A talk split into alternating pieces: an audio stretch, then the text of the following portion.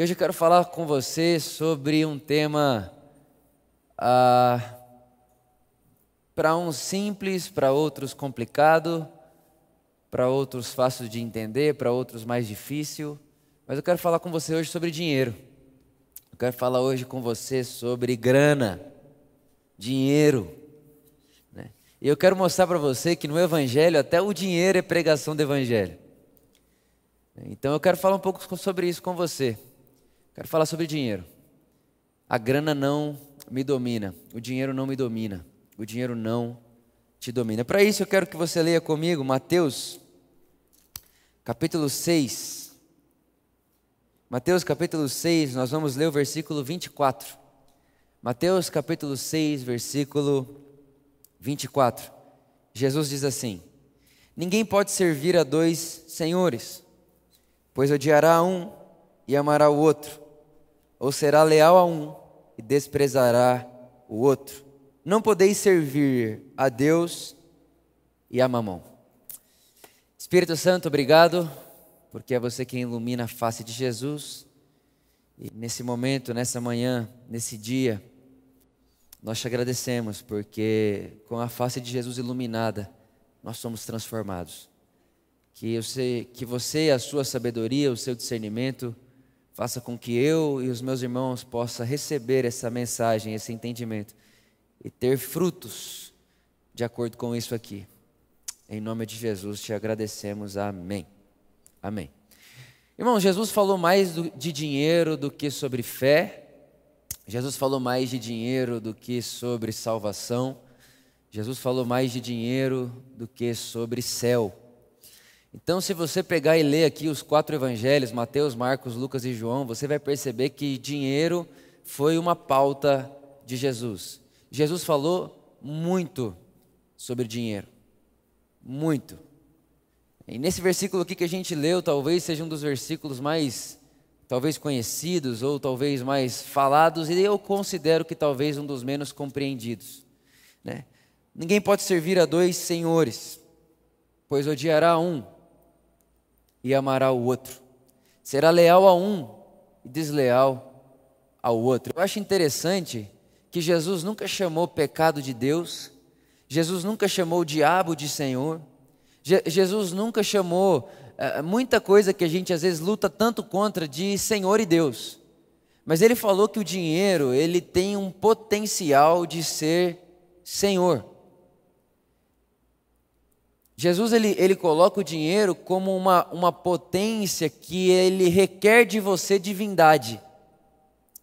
O dinheiro ele, ele pode pedir para ser Deus. O dinheiro ele, ele pode se tornar uma potestade, mamon, um ídolo. E isso é muito interessante. Porque muitas pessoas falam assim: dinheiro é neutro. Dinheiro é neutro. O problema é o amor ao dinheiro. Eu não concordo muito com isso daí não. Porque nada que confere poder é neutro. Nada. Tudo que te dá poder não é neutro. Então dinheiro não é neutro. Neutro é uma coisa que tanto faz, tanto fez. Neutro é uma coisa que se você tem, tudo bem, se não tem, tudo bem também. Mas todo mundo aqui vai concordar comigo que se você não tem dinheiro, você não come. Então, dinheiro não é neutro. E dinheiro, ele, ele, ele, ele não é neutro de um ponto e, e, e vai, e vai para um lugar tão maior do que isso que Jesus diz que ele pode virar Deus. Então, o que, que é mamão? Mamão é o dinheiro elevado à categoria de Deus. Mamão é o dia que o dinheiro passa a ter uma voz divina na vida de alguém. É como se fosse o Deus dessa pessoa. E se ele se torna Deus e ídolo, Deus aqui com, com D minúsculo, né? quando esse, esse mamão aí se torna Deus, se torna seu ídolo, se torna o seu Senhor, ele vai pedir para você algumas coisas. O dinheiro ele vai pedir para você lealdade. O dinheiro vai pedir para você prioridade. O dinheiro vai pedir para você obediência. Porque quando ele é elevado à categoria de Deus, quando ele é colocado e se torna um ídolo no coração de uma pessoa, esse dinheiro tem voz de Deus na vida dela. Então o que esse dinheiro pede, ela faz. Então a prioridade dela, quem decide é o dinheiro. O tempo dela, quem decide é o dinheiro. Quem dita a regra da vida dela, quem decide é o dinheiro. Por quê? Porque quando o dinheiro ele se torna Deus e ele vai e ele é elevado a essa categoria de Deus, que aí Jesus vai chamar isso daí de mamon, ele tem poder e direito de te pedir coisas, de nos pedir coisas.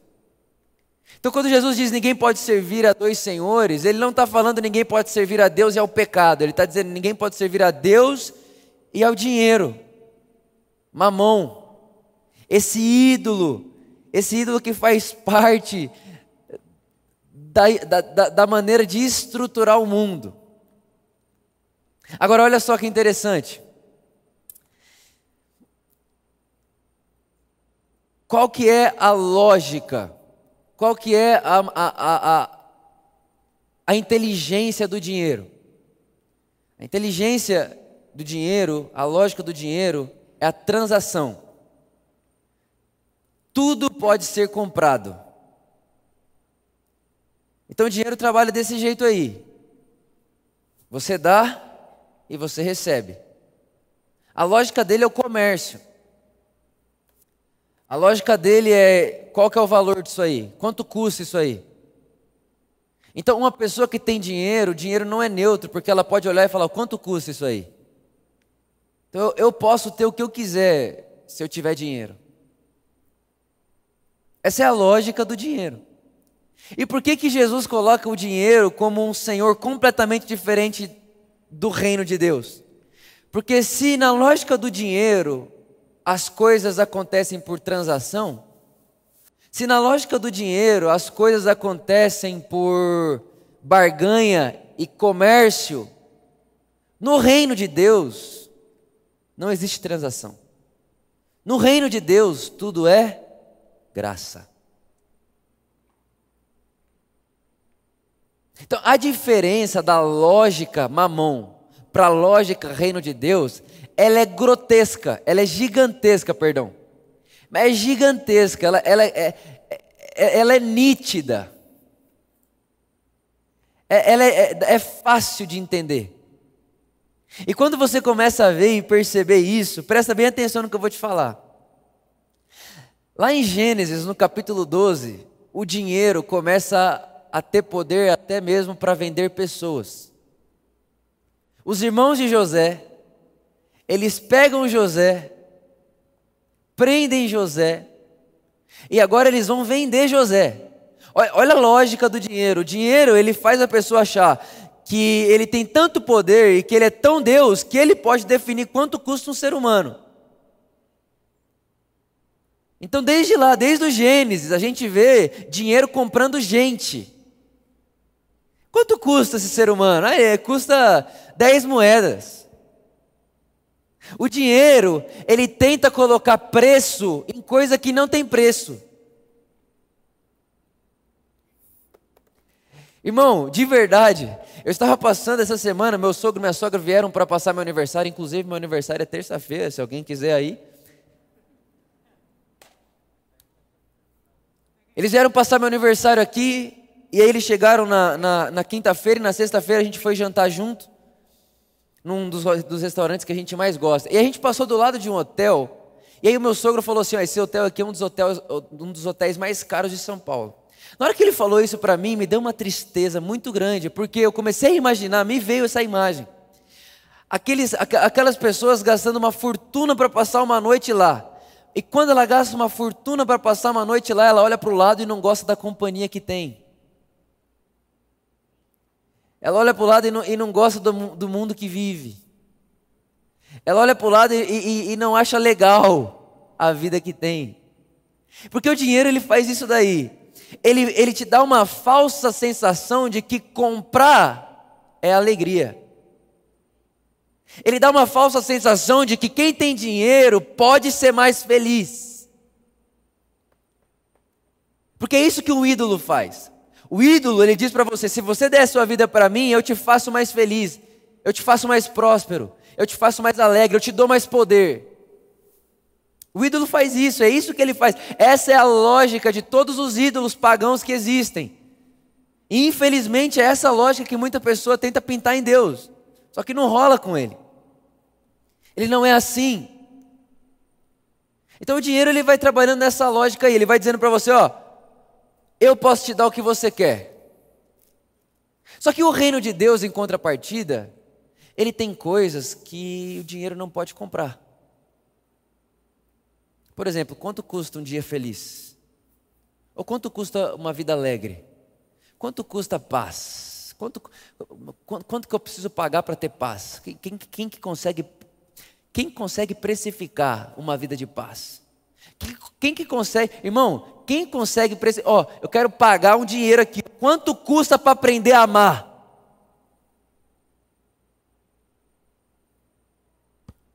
Quanto custa para aprender a amar? Quanto que custa para eu aprender a amar minha esposa? Quanto que custa para eu aprender a amar meu esposo? Quanto que custa para mim aprender a cuidar do meu filho? Quanto custa isso aí? Então repara, o reino de Deus, ele trabalha com coisas e ele tem coisas que dinheiro nenhum pode comprar. Não tem preço. O reino de Deus não pode ser precificado. E isso, irmão, acontece, olha só, lá em, lá em Gênesis, começa ali a uma negociação, ou vamos dizer assim, uma venda de ser humano. Lá em Amós, o profeta Amós vai dizer assim: Israel, vocês estão vendendo o pobre. Vocês estão vendendo o pobre, Israel. Parem de vender o pobre. Depois ele vai dizer: vocês agora passaram a vender o justo. Lá em Amós, capítulo 3. E aí, quando você chega lá na época em que Jesus estava vivo, quem que é vendido por 30 moedas de prata? Deus! Então repara o que, que a lógica de mamon, a lógica do ídolo, dinheiro faz.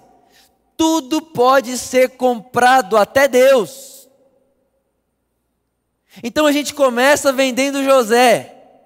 E a gente termina vendendo Deus.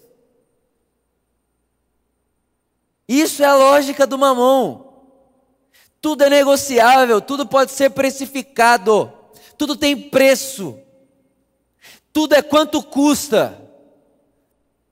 E se custa mais, vale mais. Eu, eu quero ter minha vida no lugar que custa mais, porque quem tem possibilidade de estar em coisas, em lugares que custa mais, é mais feliz. Só que, irmãos, a gente não precisa ir muito longe para saber que isso é uma mentira. Para saber que isso aí é pó. Você sopra, some. Soprou, acabou.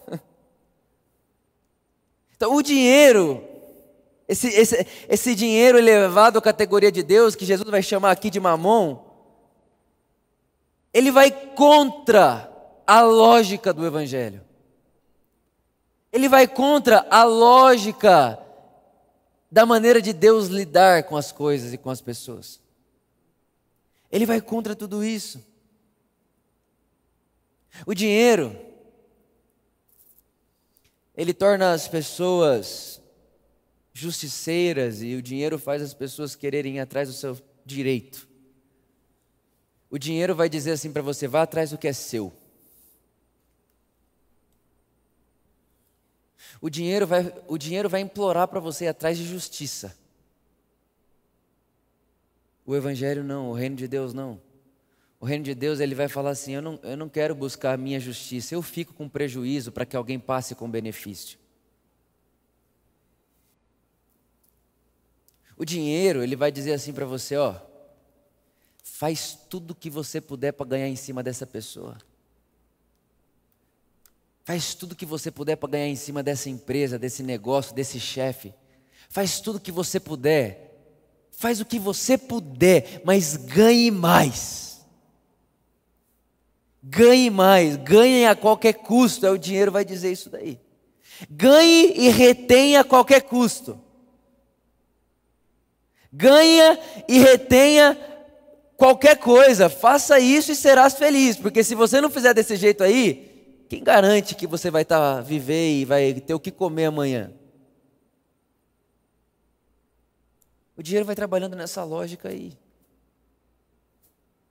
Tudo pode ser comprado, tudo pode ser vendido e até Deus entra na nossa conta. Quantas vezes a gente já não pensou que quem tem mais tem mais Deus? E o cara que vive na Zona Sul, ele tem mais presença de Deus do que o cara que vive na favela. É inconsciente, mas está aí.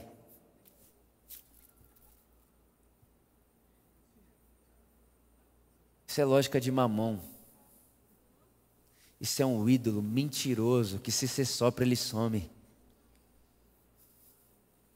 Esse é o Deus desse mundo. Mas graças a Deus que não é o nosso Deus. Graças a Deus que Deus não pode ser contabilizado. É por isso, irmãos, que o dinheiro que Judas recebe, presta atenção, o dinheiro que Judas recebe para vender Jesus, o que, que a Bíblia diz que ele faz depois? Joga fora. Por quê? Porque Jesus não poderia ser vendido, porque Deus não se vende, ele é sempre de graça. Judas nunca poderia ficar com aquele dinheiro, porque Deus ninguém pode vender. Eu fico muito feliz com isso. Muito feliz porque num mundo onde a segregação, num mundo onde existe uma divisão nítida e clara, a igreja de Deus é o lugar mais lindo do mundo.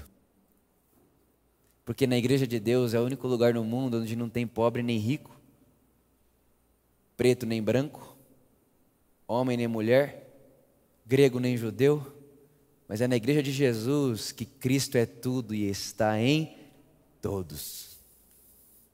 É na igreja de Jesus que Cristo é tudo e está em todos. Não tem classismo, porque a lógica de mamão não nos domina. Agora, alguém olha para mim e fala: Vitor, mas isso é utopia, isso é um sonho seu, isso aí não existe. Existe sim, basta ter olhos para ver. Ah, Vitor, mas não é assim, não, não, é isso que a gente vê, não é isso que a gente experimenta. Irmão, eu não estou falando que isso é uma realidade dentro de prédios, eu estou falando que existe uma igreja com I maiúsculo, não estou falando da por amor. Existe uma igreja no mundo que é o corpo de Cristo, e nesse corpo não há diferença de grego e judeu, homem e mulher, pobre e rico, preto e branco, rico e pobre, qualquer coisa, não há diferença nenhuma. Por que não? Porque nesse corpo de Cristo, que é a igreja com I maiúsculo, Cristo é tudo, e Cristo que é tudo está em todos, da mesma forma, e ninguém comprou esse Cristo em todos, ninguém pagou por esse Cristo em todo. Porque no reino de Deus a lógica é anti-mamão. Se no reino de mamão é tudo transição, no reino de Deus é tudo de graça. Tudo dado. Um dia um cara chegou lá em Atos capítulo 8, Simão.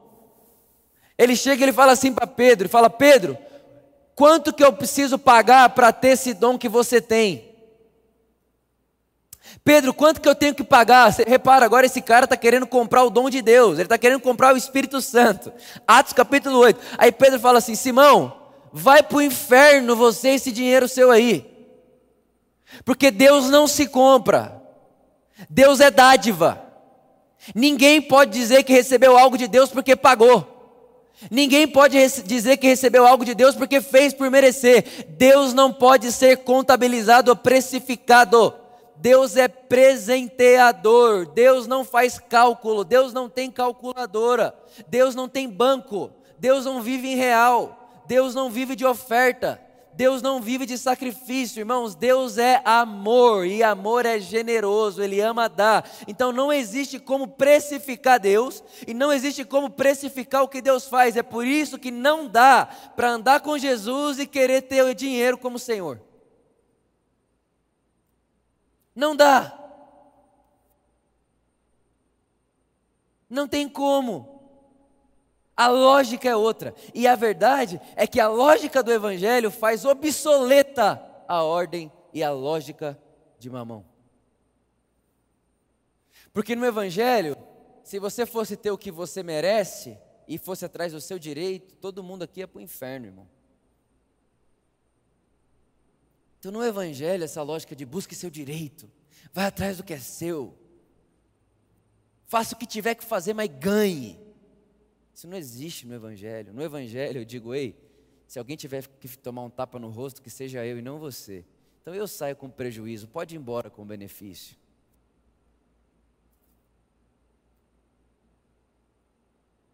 Deus não é dinheirista.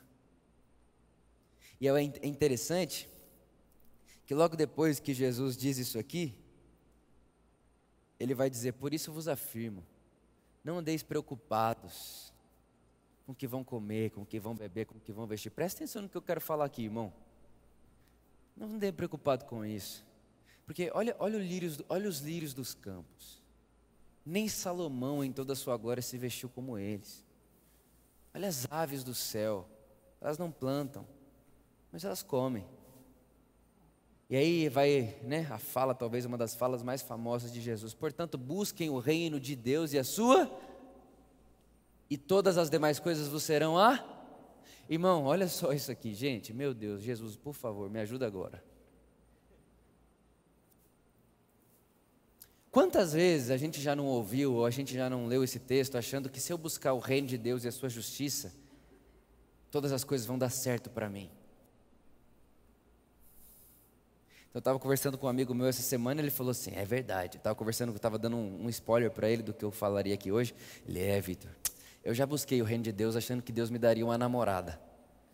Aí eu olhei para ele e falei assim: projeto falido, né, parceiro? Tá solteiro até hoje, mas pode ir lá no lounge da brincadeira. Quantas vezes a gente já não entendeu, ou já não leu esse texto dizendo, não, se eu buscar o reino de Deus, nada me falta. E aí a pessoa está tendo falta na vida dela, alguém chega e fala, tem que buscar o reino de Deus. Sim ou não? Sim. Só eu que já olhei para alguém assim e falei, nossa, essa pessoa é muito abençoada.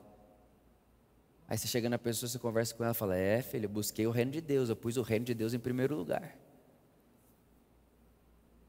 Ou se não, vem aqui alguém como, a, como eu, né, que tem um microfone, o um palco e fala em nome de Deus e fala assim para você, ó, você tem que fazer primeiro as coisas de Deus.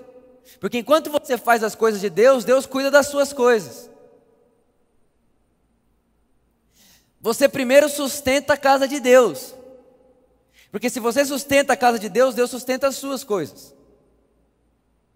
Vitor, cuida da esposa de Deus, cuida da noiva de Jesus, porque enquanto você cuida da noiva de Jesus, Jesus cuida da sua.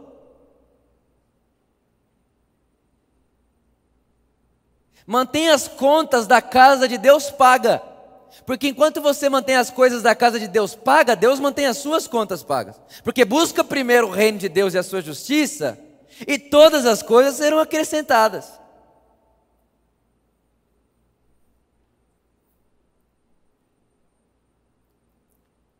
Busque primeiro o reino de Deus e a sua justiça, e você vai ter sua casa, seu carro, sua família, suas contas pagas e comida na mesa todo dia. E inclusive, você vai ter argumento para a pessoa que não tem, porque aqui não tem é porque não busca o reino de Deus a sua justiça, porque se buscasse, nada faltava. E a gente não percebe que pensando nisso e falando nisso, a gente acabou de espelhar em Deus a lógica do mamon.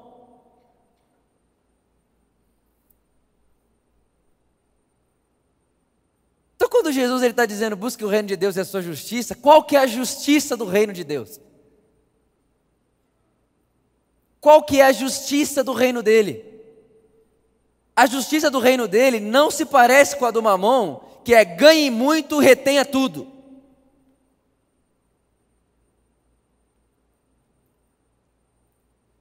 A justiça do reino de Deus não se parece com essa aqui, não. Um dia um jovem rico chegou em Jesus e falou assim: Jesus, o que eu preciso fazer para perder a vida eterna? Jesus falou: cumpra os mandamentos. Ele disse: Isso aí já faço desde a minha adolescência. Aí Jesus vira para ele e fala: O quê? Duvido. Eu duvido que você faz. Eu, eu faço, eu duvido. Você duvida? Duvido. Aí Jesus olha para ele e fala: Então faz o seguinte: Vamos ver se você cumpre o primeiro. O primeiro mandamento é: Não tem outro Deus além de mim.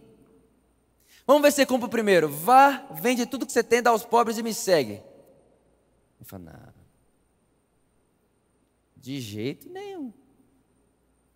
Mas nunca, de maneira alguma. E ele vai embora triste. Logo depois, a Bíblia vai contar lá em Lucas, e Lucas ele é genial em colocar essas histórias uma atrás da outra. Primeiro jovem rico, depois Zaqueu. Jesus está pregando para uma multidão e aí tem um cara lá chamado Zaqueu. E esse Zaqueu é chefe de publicano. Irmão, chefe de publicano era muito rico. Mas muito. Mas muito rico. Mas aquele rico que para ficar rico já foi, já foi violento com as pessoas, já fez corrupção para ficar rico. Ou seja, tem dinheiro que não é dele. E aí Jesus, ele olha para esse cara aí, ele sabe quem que é esse cara. Todo mundo sabe quem é esse cara, porque o publicano já é o cara mais mal visto de Israel. E se o cara é o chefe dos publicanos, ele é mais mal visto ainda, porque ele está cobrando imposto do judeu para dar para o romano. Aí Jesus fala assim: Eu quero jantar na sua casa. E vai jantar na casa de Zaqueu. Todo mundo fica escandalizado, irmão. Zaqueu morava numa mansão. Mansão, era coisa assim. É, eu estava lendo essa semana sobre a região onde Zaqueu morava, era o lugar mais bonito da região. Jesus foi ali jantar lá. Quando Jesus foi jantar lá, todo mundo, nossa, Jesus, olha lá, vai comer com o nosso dinheiro. Porque Zaqueu é um corrupto, ladrão. Ele vai comer lá, tá lá, tá lá. É assim mesmo, né? Lá. É porque é rico. Aí Jesus está lá, irmãos. A Bíblia não conta qual foi a conversa, a Bíblia não conta qual foi o texto, não conta nada, só conta que de repente De repente, Zaqueu fala assim: Ó, oh, é o seguinte. Se eu. Se, ó, ó, ó, a sinceridade dele. Se eu extorquir alguém. Ah, Zaqueu. Pô, Zaqueu. Se eu extorquir alguém, eu vou dar quatro vezes mais. E o que sobrar, eu vou dar metade para os pobres. Aí Jesus faz isso aqui, ó. Hoje entrou-se salvação nessa casa. O que, que Jesus acabou de mostrar? Jesus acabou de mostrar que junto com a salvação pessoal aparece, aparece a ética social.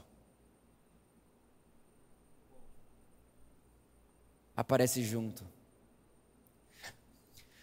O que Zaqueu nos mostra é que quando Jesus é o nosso Senhor, o senhorio do dinheiro e do mamão acaba. Acaba.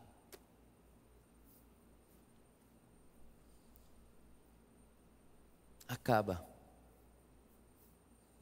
Eu não vou embora para casa como jovem rico triste. Não, eu quero jantar com Jesus, custe o que custar para mim.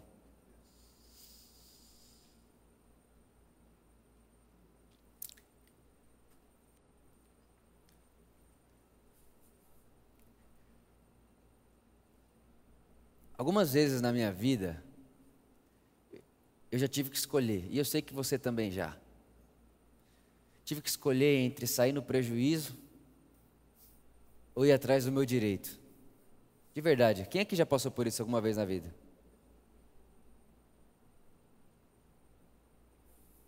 Eu não sei você, mas essa mensagem para mim tem muito a ver com isso, sair no prejuízo. Eu me lembro uma vez que eu estava num restaurante e pensa num atendimento ruim. Ruim. E eu não sei você, mas tem duas coisas que me fazem querer voltar num restaurante. Não é só a comida. É a comida e o atendimento. Se o garçom for bom, irmão, a comida pode ser ruim. Mas você fala, mano, que lugar da hora. Não tem nada de bom, mas é da hora. O cara foi tão ruim, é tão ruim. Eu falei assim, hoje é meu dia. Eu tenho duas coisas aqui. Ou eu posso ir atrás do meu direito e falar assim, ó, chama aí seu gerente. Quero falar com ele. E de verdade, cara, vá procurar outra coisa para fazer. Você não gosta disso aqui. Você está fazendo mal para o dono desse lugar. Você está sendo injusto. Você está roubando esse cara. Porque esse cara está perdendo cliente por causa de você, porque a comida é boa. Eu podia fazer isso daí. Inclusive, eu poderia falar assim: ó, não vou nem pagar isso aqui, não, não quero mais, quero ir embora. Eu podia, porque estava ridículo o atendimento, estava péssimo. Só que eu sigo Jesus, irmãos, e aí é o problema da vida da gente. Porque Jesus vai falar assim, Vitor, nunca, mesmo que o outro esteja errado, nunca deixe o prejuízo cair sobre o outro. Vai você com a cara, com a mão de tapa que você tomou na cara, vai para casa você, mas não dá esse tapa nele. Então o que, que eu fiz? Eu peguei aquele garçom no final, falei assim, ô velho, qual que foi a maior gorjeta aí que você já ganhou? O cara nem ganha gorjeta, irmão. É chato.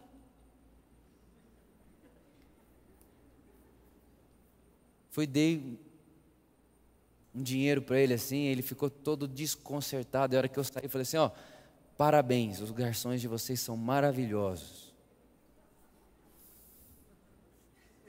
E saí assim: pô, Jesus, você está me tirando, velho.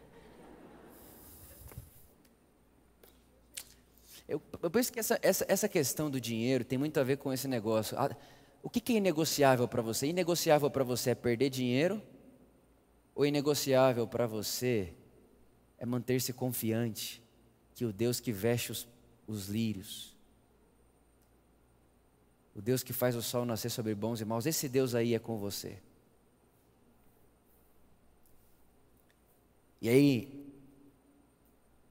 quando a gente lê o texto, busque em, primeiro lugar o reino de Deus e a sua justiça e todas as demais coisas serão acrescentadas, a gente tem que entender uma coisa: que quando eu busco o reino e a justiça do reino, a justiça do reino já é uma prática.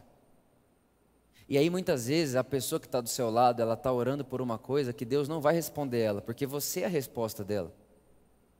Então, quando eu busco só o reino e eu quero só para mim, eu acho que eu busco o reino e a justiça de Deus e Deus fica dando para mim e fica, ei Deus, obrigado.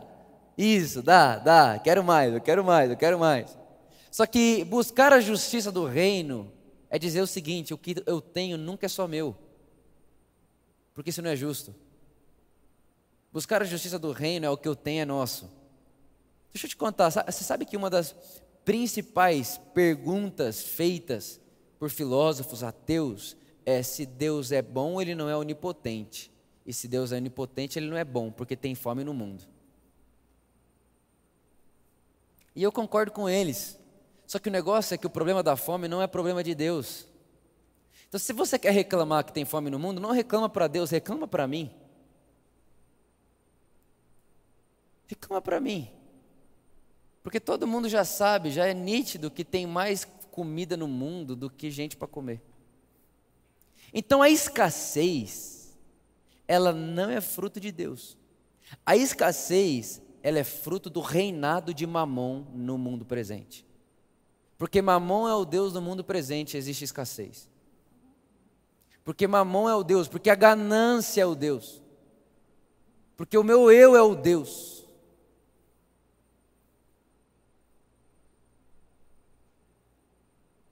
Eu não sei você, mas eu estou muito afim de que cada vez mais, tudo, não só o meu dinheiro, mas tudo que eu possa ter, seja sempre comunitário. e que eu, que eu quero ser a resposta da sua oração. Você pode ser a resposta da oração da pessoa que está do seu lado. Não, eu vou orar por você, irmão. Deus, Pai, ela precisa de comida, ela precisa de casa, ela precisa, ela precisa pagar o aluguel. Deus manda o dinheiro. Aí Deus está assim: vocês estão de zoeira, é? Não, vocês estão de brincadeira aí, é isso mesmo? O que está acontecendo, gente? Vocês estão brincando comigo? É pegadinha isso daí. Porque andar com Jesus, irmão, presta atenção, o jovem rico, ele tinha toda a ortodoxia correta. Ele sabia os mandamentos, tinha crescido no templo, tudo certinho. A ortodoxia dele, a teologia dele era perfeita. Zaqueu, irmão, nem sabia o que era teologia. Zaqueu sabia nada. Zaqueu só sabia extorquir, roubar, corrupção, malandragem. Enquanto a teologia perfeita se aproxima de Jesus e vai embora triste, o malandro, corrupto, safado, que você olharia e falava: Meu dinheiro, está roubando de mim. Esse cara, Jesus janta com ele, Jesus, não sei lá o que ele conversa, mas esse cara aí pratica, ele se solidariza ele deixa sair de dentro dele, ele tem mais do que uma conversa com Jesus, ele tem mais do que teologia, ele tem uma prática, e quando aquilo acontece, Jesus fala assim: entrou salvação aqui. Não entrou com a ortodoxia, teologia, doutrina correta, nada disso. Entrou com o homem se solidarizando e trazendo um bem comum. É interessante que um dia perguntaram assim para Jesus: Jesus, o que eu devo fazer para herdar a vida eterna? Jesus contou a história do bom samaritano. Falou assim: ó, faça o que esse bom samaritano fez. E aí você vai viver vida eterna. Porque vida eterna não é ir para o céu. Vida eterna, irmão, é uma vida aqui agora. Vida eterna é vida com sentido. Vida eterna é vida com significado. E a verdade é que ninguém que vive na lógica de mamão tem significado. Pode ter dinheiro, mas significado não. Significado é bem comum. Significado é, é viver e viver você percebe que a sua vida faz diferença na vida do outro. Que você se torna a resposta do outro. E para a gente terminar e orar, Isaías capítulo 55, versículo 1 diz assim: Deus dizendo: Ah, todos que tendes sede, vinde às águas cristalinas, e vós, os que não têm dinheiro nem recurso, vinde agora, comprai e comei. Vinde e adquire vinho e leite, sem pagamento e sem custo.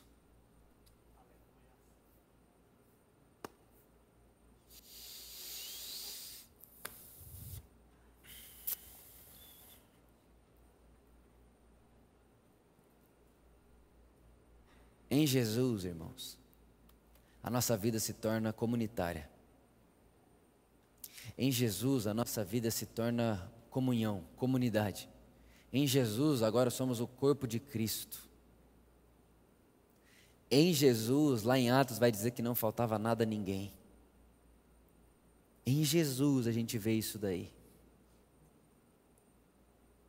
E agora aqui o profeta Isaías, profetizando, sobre a salvação, dizendo: Olha, é o que Deus diz: Vinde todos vós, você que tem e que não tem, quem não tem dinheiro pode vir, porque aqui ninguém come pagando, aqui, aqui ninguém bebe pagando. Vinde comprar sem custo.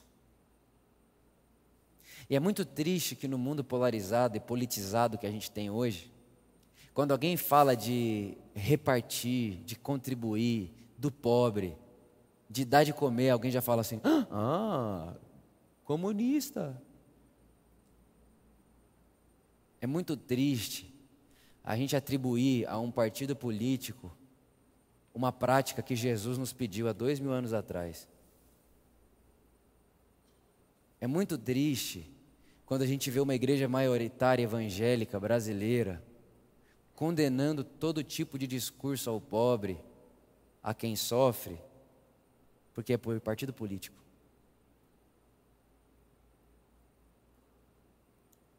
É muito triste. Então, o meu, o meu, o meu convite para você aqui hoje é que essa mensagem inteira gere uma reflexão, porque dinheiro é um assunto espiritual e dinheiro não é neutro. E gera uma, uma reflexão em você: o que é o dinheiro? Para que, que serve o dinheiro para você? Para que, que serve o meu dinheiro? Para que, que serve o nosso dinheiro? Ah, Vitor, então você está dizendo que eu tenho que pegar, vender tudo que eu tenho e dar aos pobres? Óbvio que não. Nunca. Jesus ele dá alguns conselhos para a gente sobre dinheiro. Eu vou te deixar esses conselhos aqui agora para a gente orar, orar. Primeiro é generosidade. O primeiro conselho é seja generoso, é óbvio. Partilhe. Jesus disse que um dia ele vai se apresentar para a gente, vai dizer: Eu tive fome, eu tive sede, eu tive frio. E não é só físico aqui, é partilhe seu dinheiro, distribua, tipo, seja generoso. Seja generoso, responda à ânsia das pessoas. Por exemplo, irmão, esse prédio está aqui acontecendo agora, tudo isso que está acontecendo está respondendo ânsia de muita gente. Você está aqui, você está sendo privilegiado por uma resposta que dinheiro de bem comum contribuiu para que você estivesse aqui. Então seja generoso. Cuide das, pessoas à sua volta. Não terceirize seu próximo. Seja generoso. Faça como bom samaritano. Se responsabilize. Cuide. Dê dinheiro às pessoas. Dê, viabilize coisas às pessoas. Faça isso. Primeira coisa, seja generoso. A segunda coisa que Jesus vai dizer é: faça com o dinheiro coisas maiores. Ele vai dizer assim, ó, utilize as riquezas desse mundo ímpio para fazer amigos. O que, que é isso? Faça do dinheiro, que é, que é só papel, que é coisa desse mundo aqui, e transforme dinheiro em coisas superiores. Faça o dinheiro que você tem servir você para coisas maiores. Faça esse dinheiro se transformar em coisas que não passam com ele. Vai viajar com sua esposa. Compra um presente para alguém. Cuida do seu corpo. Cuide de si. Faça esse dinheiro aí virar uma coisa superior. Use esse dinheiro para algo que não é dinheiro. A outra coisa que Jesus fala é multiplique seu dinheiro. Multiplique o seu dinheiro. Pega o que você tem e multiplica. Administre de forma que você consiga multiplicar isso daí. Não retenha, multiplique. E multiplique para quê? Para o bem comum. Multiplique para que o dinheiro multiplicado te possibilite abençoar pessoas. Multiplique para que o dinheiro multiplicado te possibilite a financiar pessoas, a, a dar, a contribuir, a, enfim, a mudar a vida de gente. Seja generoso. Transforme o dinheiro em coisas maiores. Multiplique. E uma outra coisa que Jesus nos ensina é: se você tem dinheiro que não é seu, se você tem dinheiro ilícito, se você tem dinheiro que você sabe que não deveria estar com você, Dá esse dinheiro embora logo. Não segure ele aí. Ele não é seu. É isso que acontece com Zaqueu. Não era dele. Sabe, irmãos, isso é, isso é um assunto delicado, mas é um assunto tão necessário nos nossos dias. A gente precisa aprender a relação de Deus com o dinheiro a relação do reino de Deus e o dinheiro, a relação que Jesus nos ensina como seus seguidores a termos com o dinheiro. Dinheiro não é neutro, dinheiro é espiritual e dinheiro é importante. Jesus falou mais de dinheiro do que de qualquer outro assunto que a gente considera importante. Então seja sábio com os seus recursos e lembre-se: o reino de Deus é tudo graça, no reino de Mamão é tudo barganha, é tudo comércio, tudo se vende. O reino de Deus não. Por isso, ouça Jesus dizendo no seu coração: não dá para seguir esses dois senhores, porque a lógica deles não conversam. Não tem conversa entre a lógica do dinheiro e a lógica de Jesus.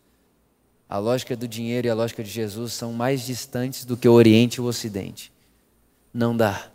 Então ele está dizendo, Vitor, ou você vai viver a sua vida com a lógica do mamon, ou você vai viver a sua vida com a lógica do reino de Deus.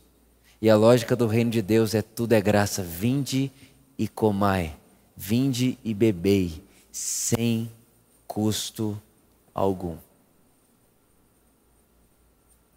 Isso é muito mais do que o que a gente lida com o dinheiro, é como a gente lida com a nossa vida. É como que a gente lida com as nossas relações. É como você vai lidar com sua esposa, com seu marido, com seu pai, com sua mãe.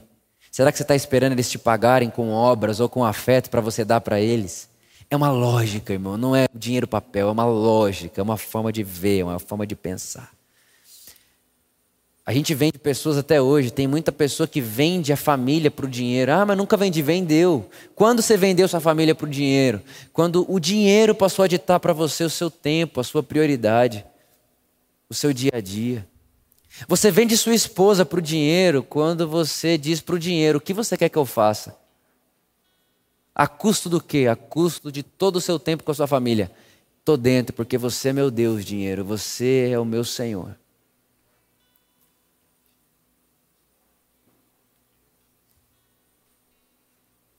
Você vende Deus. Sabe quando a gente vende Deus?